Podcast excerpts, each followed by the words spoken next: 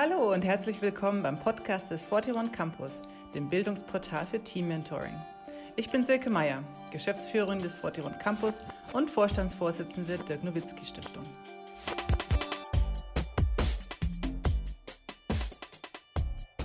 Unser Anliegen im 41 Campus ist es, die persönliche Entwicklung von Kindern und Jugendlichen in Sportteams wertebewusst zu begleiten. Deshalb wollen wir vor allem Trainer und Trainerinnen in ihrer Vorbild- und Mentorenfunktion stärken. In unserer ersten Podcast-Reihe spreche ich mit erfolgreichen Menschen im Sport über werteorientiertes Leadership. Danke, dass du heute dabei bist. Viel Spaß beim Zuhören. Danke, dass du dir Zeit nimmst ähm, für unser Gespräch. Äh, Geschwister-Podcasts sind ja ganz in. Sind sie? Ja, mit Großgeschwistern und Mats und seinem Bruder. Da ist das ja cool, dass wir auch mal plaudern. Okay. Genau. Ähm, ja, wie geht's dir? Wie ist dein Sommer? Schon länger on the, on the run, nicht on the run, aber auf Tour? ja, nee, war, ein schöner Sommer wieder. Ähm, in Dallas wurde es ja schon super heiß, schon im Juni.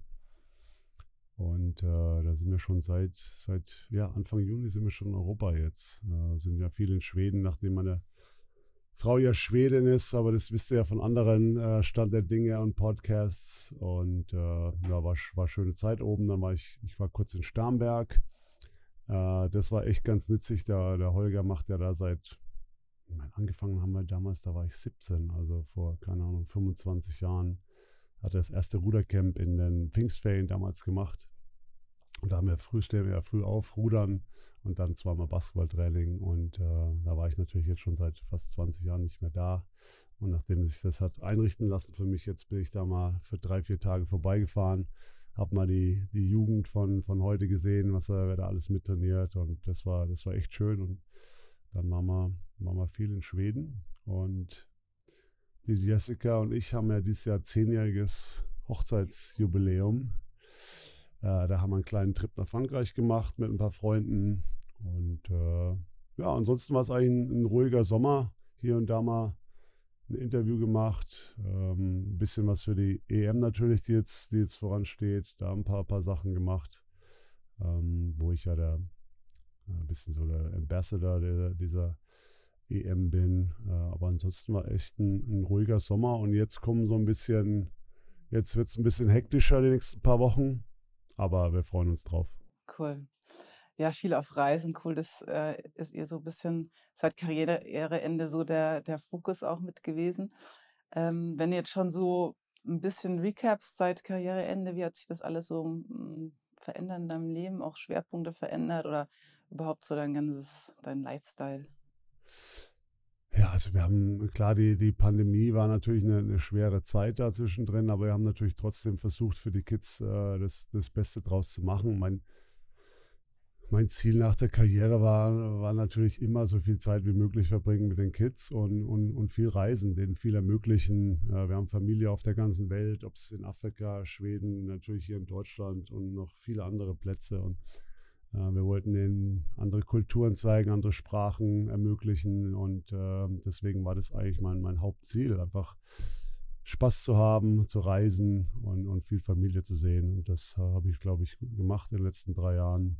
Ähm, ich muss sagen, ich habe mich, äh, habe mich gut daran gewöhnt ans, ans Leben danach. Ich glaube, das haben wir ja auch schon festgehalten, dass die letzten zwei Jahre sehr schwer waren vom Fuß schon vor allem dann das letzte Jahr, wo ich ja dann kaum mehr trainieren konnte, ähm, das hat mir dann so ein bisschen den Spaß genommen und ich habe, ich muss sagen, ich habe mich dann echt schon ein bisschen drauf gefreut auf Retirement. Für viele haben ja da so ein bisschen Angst davor, dass dann der Schritt kommt und dann fehlt ihnen was, aber ich habe mich, hab mich da echt drauf gefreut, auch mal, dass der, dass der Druck weg ist, dass ich, dass ich auch mal reisen kann und muss nicht nach einer Halle schauen oder nach einem Weightroom und, äh, und, und schön essen und, und Weinchen trinken. Und äh, also ich habe mich echt drauf gefreut. Und, und da war es aber echt auch mehr los, als ich, als ich gedacht habe. Ich, also am Anfang dachte ich, ich, ich liege nur rum und schaue erstmal Netflix für, für ein paar Wochen, aber so kam das nie. Also es war immer irgendwas und bin natürlich auch viel geehrt worden, was natürlich auch eine tolle, tolle Sache war für, für mich und meine Familie. Und äh, wie gesagt, wir sind viel gereist. Also es war, es war immer was los bis jetzt und war, war eine schöne Zeit bis jetzt, die drei Jahre. Cool. Gute Mischung aus bisschen angedockt bleiben und trotzdem Family-Zeit Auf und jeden viel Fall. auf Reisen. Cool. Ja, Steve war jetzt auch mit dabei bei einer Reise und äh, Ja, finde ich natürlich mega, dass das so eine Freundschaft ist, die ähm, echt so aus dem NBA-Lifestyle entstanden ist, aber so richtig wichtig für dich auch immer noch ist. Erzähl mal so ein bisschen zu eurer Beziehung, eure Freundschaft, wie hat die sich so entwickelt und ja, war, war ganz witzig, dass wir jetzt wieder so, so im Kontakt sind. Ich glaube, wir haben, als er damals weg ist, direkt frisch, haben wir noch echt Kontakt gehalten und versucht, jedes Mal, wenn wir gegeneinander gespielt haben, noch vorher was essen zu gehen. Oder, und dann, dann war einfach zu viel los in, in, in unserem Leben. Er hat ja dann Kids und ich habe dann geheiratet und dann hat man sich so ein bisschen auseinandergelebt, leider. Und, und es ist ja auch so, wenn man, wir hatten ja dann wirklich, also wir waren ja dann voll fast so ein bisschen Rivalen mit, mit Phoenix. Also wir haben ja da äh, echt äh, fast jedes Jahr in den Playoffs gespielt und da ist der Druck natürlich am höchsten und jeder, jeder ist, ist Wettbewerbswille ist groß und jeder will gewinnen und dann da muss ich echt sagen, da hat die Freundschaft so ein bisschen drunter gelitten. Also nicht gelitten, aber es war halt so, ich, ich wollte jetzt nicht mit dem essen gehen am Tag vorher und dann, und dann am nächsten Tag uns da beprügeln. Und deswegen äh, muss ich sagen, haben wir da ein paar Jahre echt weniger Kontakt auch was glaube ich auch ganz normal ist. Und dann äh, jetzt über die Jahre eigentlich auch am Ende der Karriere mehr wieder und jetzt nach der Karriere total viel. Ja. Und ähm, waren dann vor, vor zwei Jahren, waren wir mit allem, mit der ganzen Familie zusammen im Urlaub das erste Mal und und seitdem, äh, da wusste man nicht so richtig, beide Seiten, glaube ich, was sie zu erwarten haben, weil er hat ja fünf Kids und und wir haben drei und wussten nicht so richtig, wie das wird. Und, und seitdem, also sind wir echt wieder richtig tight und macht, macht richtig Spaß, versuchen uns viel zu sehen. Ähm, aber er ist natürlich jetzt, äh, hat viel um die Ohren. Jetzt mach, ist er jetzt Coach von, von Brooklyn. Und äh, das, was natürlich für mich auch eine riesen Überraschung war, dass er, dass er das macht, dass er das annimmt, die Challenge. Aber seitdem sind wir echt äh, wieder häufig, fast, fast jede Woche schreiben oder, oder telefonieren im, im Kontakt. Also das macht, das macht echt Spaß. Und ich bin ja einer, der, der über meine ganze Karriere jetzt nicht viel Freundschaften da hat. Also klar, ein paar enge, auch noch von der Meisterschaftsmannschaft. Aber, aber Steve und Mike Finlay sind, sind zwei, mit denen, mit denen stehe ich nach wie vor, nach über 25 Jahren auch äh, ständig in Kontakt noch. Und Finlay kam auch noch zu, nach, nach Frankreich und hat da Zeit mit uns verbracht. Also das war, das war ein, ein toller Trip, der die, die alten The Big Three zusammen in Frankreich war schon, äh, war echt mal, war, war, schön, beide zu sehen auf jeden Fall und die Familie. Cool. Ja, hast schon gesagt, Steve jetzt als Coach, Trainer, habt ihr bestimmt ja auch drüber geredet. Wäre das auch was, was du dir vorstellen könntest? Also ja, ich habe äh, hab mit dem Steve natürlich ein bisschen drüber gesprochen, aber ich will natürlich nicht der sein, der, der ständig fragt und was mit dem Spiel ich weiß, dass er ja genug um die Ohren hat und, und jeden Tag Medien und also ist er, ist er genug Rummel um die Brooklyn Nets und äh, also wenn ich, wenn, wir, wenn ich da mit ihm spreche und so, es geht eigentlich mehr um, um andere Sachen, weil ich ihn da nicht auch noch Basketball fragen, fragen will. Aber ähm, ich glaube, wenn ich das so bei ihm verfolge, wie das jetzt die zwei Jahre so gelaufen ist, klar, die Pandemie hat es noch schlimmer gemacht, alles, den ganzen Zirkus drumherum.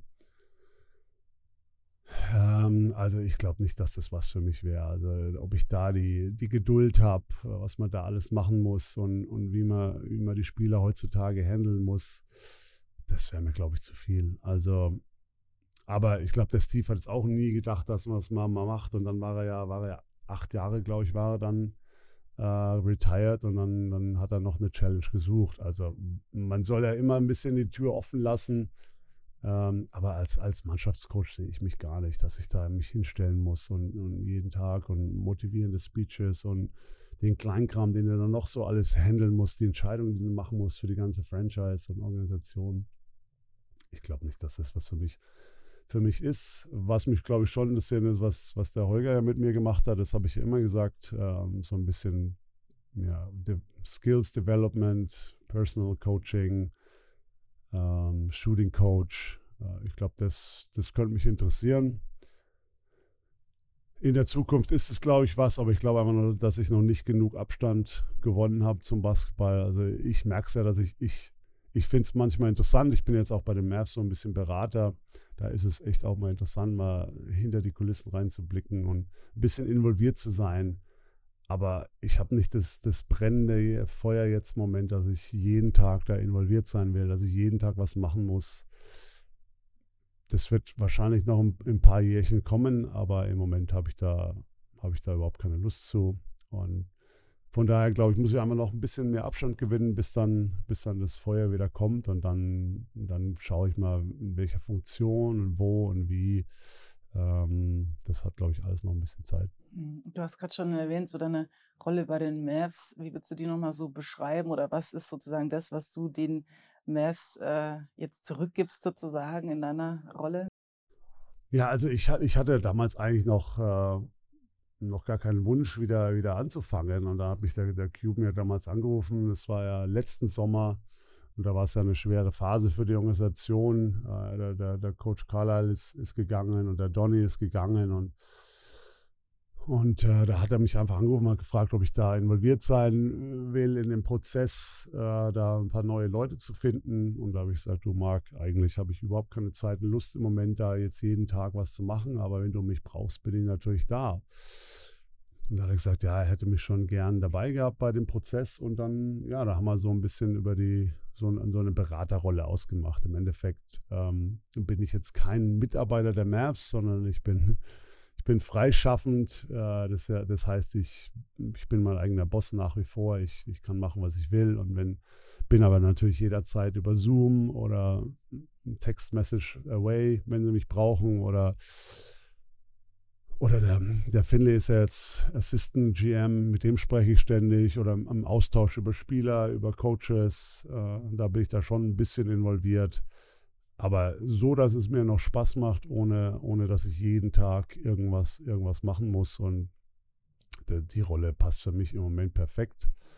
Ähm, von daher wird sich da jetzt, glaube ich, auch erstmal in naher Zukunft nichts ändern. Also die haben ja jetzt, die, die Mavs haben jetzt ihre, ihr Trainingsfacility umgebaut und haben mir, haben mir ein Office reingebaut. Jawohl. Also hint, hint. Wo bist du? Komm mal mehr ins Geschäft. Ähm, aber ich war bis jetzt erst ein oder zweimal drin in meinem Office. Habe ein bisschen was an, äh, an mein Whiteboard geschrieben, damit Leute denken, aussieht, ich bin, da bin ich da. So ein paar motivational Sprüche. Aber ich, die, die Zeit und Lust da, also wirklich voll, voll Zeit reinzustecken, die habe ich einfach noch nicht. Aber dieser, was du so das erste Mal wieder so richtig in den Playoffs involviert, hatte ich so den Eindruck, auch voll mitgefiebert und mitgereist und wie hast du so die Playoffs äh, dieses Jahr erlebt von den Mavs? War ein toller, toller Run. Also hat echt Spaß gemacht. Da muss ich echt sagen, ich war da mehr als, als Fan dabei. Äh, klar, hier und da war ich mit dem Luca mal unterwegs und beim Essen ein paar Sachen vielleicht besprochen oder so, aber, aber im Großen und Ganzen war ich da mehr als, als Mavs-Fan for Life dabei und war ja echt unglaublich. Also dass wir überhaupt die erste Runde bestanden haben, obwohl der Luca ja verletzt war gegen Utah, die ersten paar Spiele und dann äh, ja, wieder Brunson und Dinwiddie gespielt haben, sich da durchgekämpft haben und dann ja, eine, eine, unglaubliche Serie gegen, gegen Phoenix gespielt, ja, wo ich im Spiel 7 dann in Phoenix war, die und dann mit, mit 30 oder 40 gewonnen haben. Also das war, das war ein Riesenerlebnis. Hätte uns, glaube ich, auch keiner zugetraut, dass wir, dass wir so früh so weit kommen können. Und ich glaube, Golden State war da einfach ein, ein, Tick erfahrener und äh, noch ein Stück besser. Aber es äh, war, war, eine, war, eine, tolle Saison ich glaube, die Jungs können stolz drauf sein und das ist auf jeden Fall was, was man drauf bauen kann für, für die Zukunft. Und ähm, naja, jetzt war ja dann Free Agency. Das war ein bisschen schade, dass der Brunson jetzt nach New York gegangen ist. Das, äh, der wird uns, glaube ich, auf jeden Fall fehlen und wird auch schwer zu ersetzen sein, so wie er gespielt hat äh, die letzten paar Jahre. Aber es gehört leider im, im Sport dazu. Schauen wir mal, ob wir die Lücke äh, ganz gut schließen können mit, mit ein paar anderen Spielern. Hardaway kommt ja wieder zurück von, von Verletzungen, der ja einen Ermüdungsbruch hatte und, und dann die letzte Saison fast ganz verpasst hat.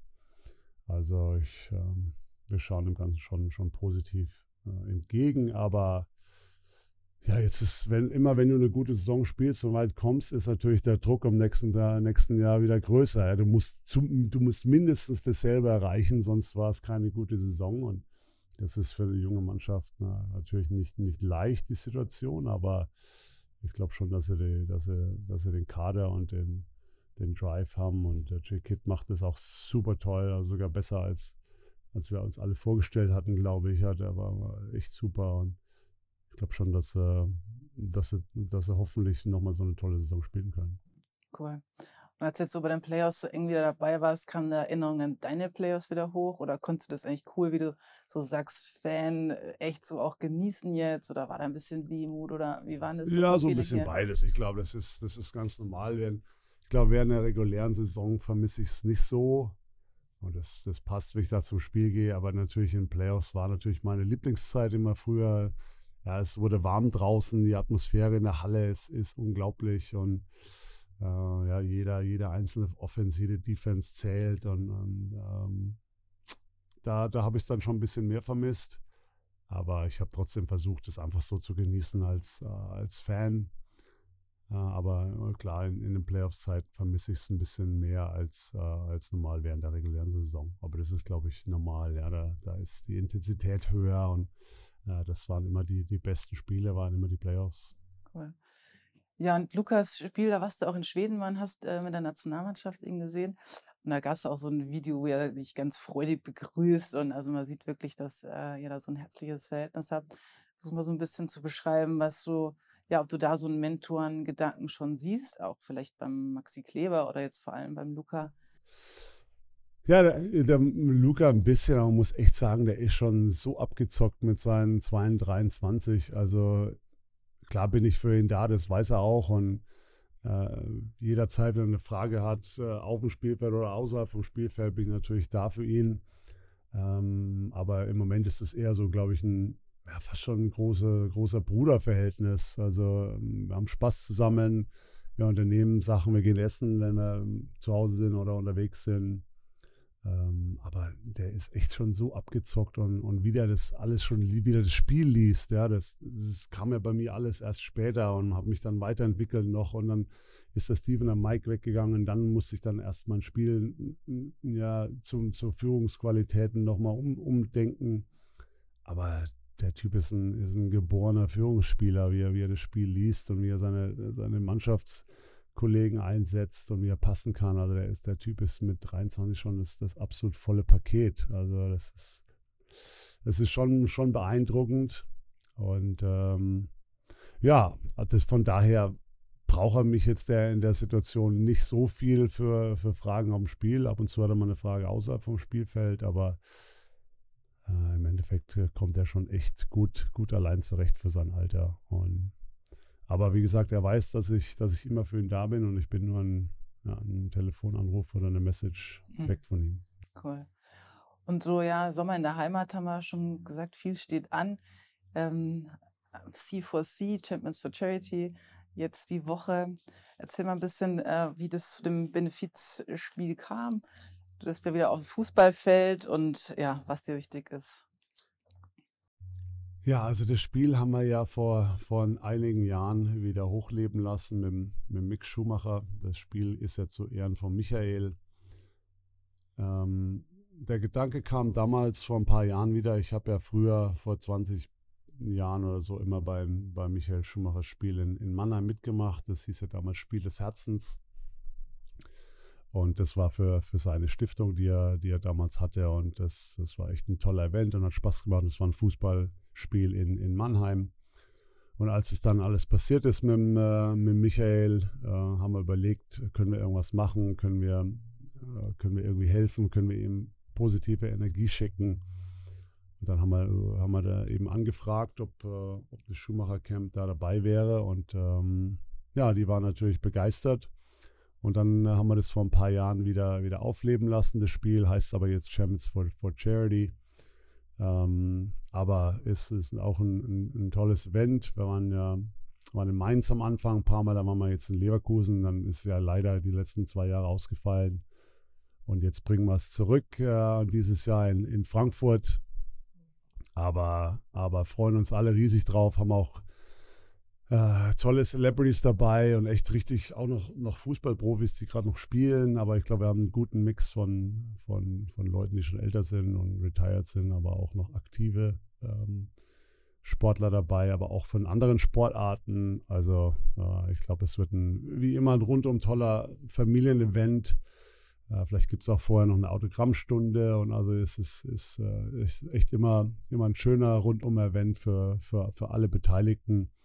Und das ist jetzt, äh, jetzt die Woche, wie gesagt, in, in Frankfurt und äh, wir freuen uns drauf. Und dann die Gelder, die wir einnehmen, äh, gehen dann auch teilweise in unsere Stiftung und äh, eben die Stiftung, die der, der, der Mick Schumacher hat. Und ähm, ja, wir freuen uns drauf auf ein tolles Event.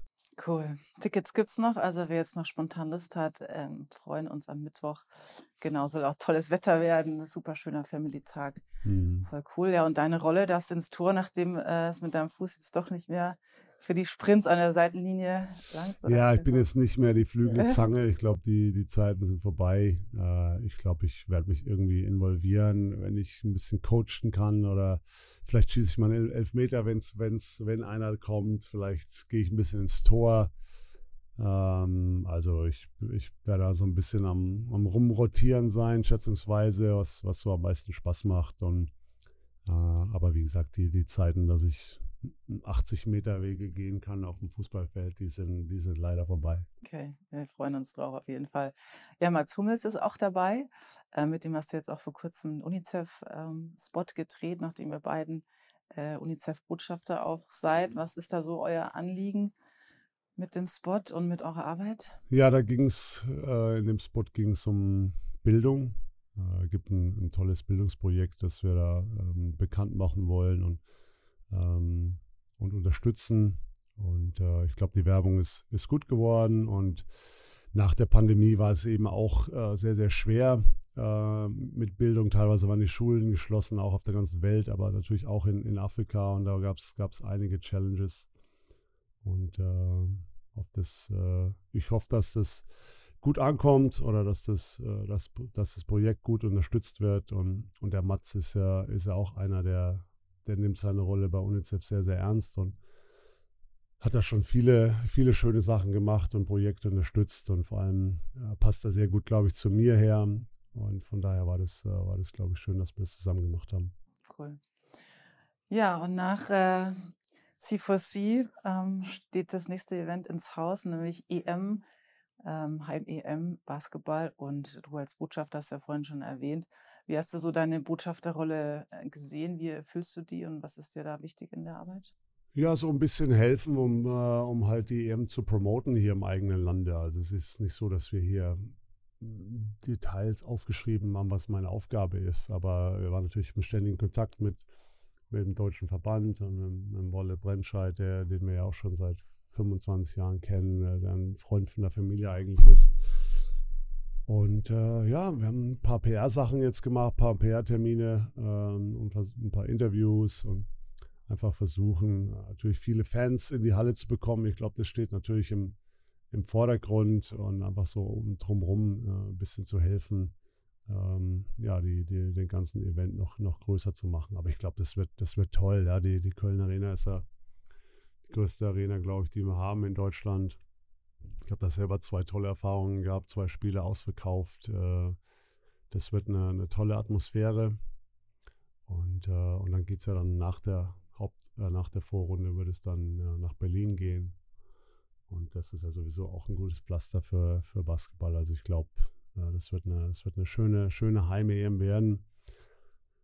Und dazu kommt noch, dass, dass mein Jersey ja auch äh, rausgenommen wird aus der Rotation. Die Nummer 14 wird dann, wird dann nie mehr vergeben für den deutschen Basketball. Und das passiert dann vor dem, vor dem ersten Spiel gegen Öffnungsspiel gegen Frankreich. Und das ist natürlich schon nochmal ein, ein Riesen-Highlight für mich auch und für meine Familie.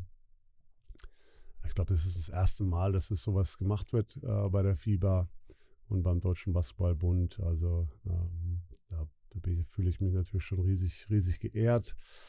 Und das bei so einem, bei so, einer, so einem Eröffnungsspiel gegen Frankreich gleich, ich glaube, da, da wird, da wird viel los sein. Also das, ich werde es genießen, den Moment. Und ähm, ja, es, es bedeutet mir schon viel. Cool, ja, freue mich auch auf jeden Fall schon drauf. Ähm, nachdem wir ja schon ein Jersey Retirement miterleben durften in Dallas. Ja, und ich denke auch, wird äh, eine tolle EM. Jetzt hat sich Deutschland ja wirklich auch Europameisterschaft äh, fit präsentiert in München, war ja mega. Insofern hoffe ich, dass sich das auch überträgt auf ähm, Köln und Berlin, dass da gute Stimmung ist in den Hallen. Ja, ich glaube, die Menschen haben einfach wieder Lust auch auf Live-Sport und das wird mhm. bestimmt richtig cool. Wie siehst du jetzt die Chancen vom deutschen Team? Ich meine, da gab es jetzt echt ein paar Verletzungen und Absagen. Wir haben ein paar Rückschläge jetzt hingenommen, jetzt über den Sommer. Ist echt äh, natürlich bitter. Ja, Maxi hat ja schon relativ früh gesagt, äh, dass er nicht spielt, aber auch andere, ein paar große. Wir waren ja echt unsere Stärke, war eigentlich auf der großen Position, ja, mit, mit Pleis und Theis und Kleber und Vogtmann und also viele, da waren wir echt fast zu gut besetzt. Und jetzt haben wir echt einige große verloren. Äh, und jetzt kann sogar sein, dass der Thais auch noch ausfällt, glaube ich, habe ich gelesen. Er hat jetzt am Wochenende gar nicht spielen können das wäre natürlich schon äh, echt enttäuschend. Ähm, aber wir haben trotzdem gute Leute, einen guten Kader und, und äh, Dennis muss natürlich eine, eine, eine, tolle EM für uns spielen.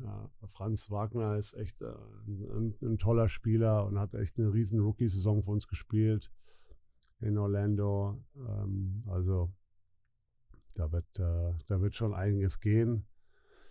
Ziel muss natürlich immer sein, aus der Vorrunde rauszukommen. Das haben wir ja damals 2015 bei der Heim-EM nicht geschafft. Äh, also, dass sie zumindest natürlich ins, ins Viertelfinale kommen. Ähm, das wäre doch, das doch schon auf jeden Fall Ziel. Ähm, und dann, es geht, glaube ich, los mit Achtelfinale, glaube ich. Ne? Es geht ja in Berlin. Vier, die vier Besten gehen aus jeder Gruppe. Äh, aus vier Gruppen hast du 16, ja. Und ähm, ja, und dann, das wäre schon toll, wenn sie da nach Berlin kommen und dann vielleicht ein, zwei Spiele gewinnen und wirklich mit, mit heimischem Publikum da durchstarten und sich so ein bisschen tragen lassen, wie jetzt, wie du erwähnt hast. Habe ja ein bisschen Leichtathletik letzten paar Tage verfolgt, was da los war. In, äh, in München war toll und ich äh, kann natürlich mir nur hoffen, dass dasselbe auch in den Hallen jetzt äh, in, in Köln und Berlin ist und dann, dann hoffentlich werden wir ein tolles Turnier spielen. Cool. Welche Teams, äh, welche Länder setzt du äh, so richtig als Favorit oder richtig stark ein? Ja, wir haben natürlich eine schwere Gruppe erwischt. Ich meine, Frankreich gleich als Eröffnungsspiel. Frankreich ist immer die letzten, ja, fast zwei Jahrzehnte äh, schon immer eine tolle Nationalmannschaft gehabt. Ähm, die sind nach wie vor natürlich sehr, sehr gut mit, mit Rudy Gobert und einigen anderen NBA-Spielern. Die sind sehr, sehr gut. Ähm, und Slowenien haben wir auch in der Gruppe, die ja bei den Olympischen Spielen äh, letztes Jahr bis ins Halbfinale gekommen sind mit Luca. Also die haben auch eine, eine tolle Mannschaft. Also das in Griechenland spielen ja alle Ante de Kumpos mit, glaube ich, habe ich gelesen. Ähm, Serbien hat es jetzt im, im Supercup mitgespielt, äh, jetzt die letztes Wochenende und die sahen richtig gut aus mit Jokic, der auch dabei ist. Also ich glaube, Spanien ist, ist immer auf dem Zettel. Also ich glaube, da ist, da vergesse ich jetzt noch einige, aber äh, ich glaube, dass das Niveau toll sein wird. Ich glaube, es wird ein, ein Werbung für unseren Sport sein in, in, in unserem Land. Und äh, ich glaube, das können wir, können wir alle genießen als Fans. Cool. Ja, wir sind ja auch mit dem 41 Campus äh, rund um die EM mit am Start und haben das erste Mal für unsere Menschen aus der Game Changer Ausbildung äh, ein Community Kickoff. Also wir wollen schauen, dass die Menschen, die bei uns in der Ausbildung waren, äh, dass wir jetzt so ein Community Feeling schaffen, dass wir sich gegenseitig unterstützen in der Entwicklung. Wir setzen uns ja ein für junge TrainerInnen aus dem ähm, Teamsport, ähm, sagen wir mal die Kids, die sie in ihren Teams haben, werteorientieren begleiten, also wirklich gucken, wie können sie die Kids unterstützen in ihrer persönlichen Entwicklung. Ja, und da war der Gedanke, ähm, dass es nicht nur langt, wenn man sich einmal äh, den Themen stellt, sondern auch ähm, sich als Community unterstützt. Und da nochmal so die Frage an dich. Was hast du so als ähm, in deinem Community-Erfahrung, also jetzt sage ich mal Gemeinschaft im Teamsport, was war für dich so ähm, die Eckpunkte von einer funktionierenden Gemeinschaft? Also wann funktioniert Team? Ähm, wann, was, was braucht es dazu, um gemeinsam durchzustarten, um sich gemeinsam da auf dem Weg zu unterstützen? Ja, ich glaube, das Wichtigste war für mich immer, dass, dass jeder sein Ego ein bisschen zur Seite geschoben hat. Aber ich glaube, in, in der NBA ist es natürlich noch ein bisschen krasser. Da sind mehrere Egos und jeder will natürlich einen großen Vertrag haben und ähm, da spielen noch einige andere Faktoren mit, mit rein. Ähm, aber das, da, da, hatten wir immer die besten Jahre, wenn, wenn wir wenn wir eine gute Rollenverteilung hatten und wenn, wenn jeder so ein bisschen zurückgesteckt hat und, und für die Mannschaft quasi alles gegeben hat. Also das war, das war doch immer das Wichtigste. Und gebe ich auch zu, manchen Jahren ist es uns nicht so toll gelungen. Ja, da gab es so ein, einzelne Camps und oder einer hat, hat, nicht so richtig mitspielen wollen oder hat nicht genug Spielzeit bekommen. Und ähm, wir waren schon natürlich auch ein paar Jahre dabei, wo es, wo es ein bisschen schwerer war, wo es, wo, wo es Challenges gab. Aber die besten Jahre waren immer die, wo, wo alles, alles, äh, alles geklärt war vorher schon, die Rollen und, und, ähm, und die Coaches konnten auch wirklich uns, uns coachen. Das ist, glaube ich, auch sehr wichtig, dass heutzutage sind alle so ein bisschen sensibel und man kann, ja, man, man muss, an, muss schauen, was, äh, wie man einen anpackt, wie man, wie man mit einem redet, aber das, du musst trotzdem als, als, als Spieler coachbar sein, ja, du musst, äh, du musst, das, du musst Sachen annehmen, manchmal im Spiel, ja, sind die Emotionen hoch, ähm, da wirst du vielleicht mal auch mal ein bisschen härter angepackt, aber trotzdem musst du da, musst du da versuchen, die Informationen rauszuziehen und dann nicht, nicht äh, einfach auf Null runterschalten und, und dann beleidigt sein, sondern äh, du musst coachbar sein und, und, und jeder muss, muss, muss den Willen mitbringen, sich verbessern zu wollen.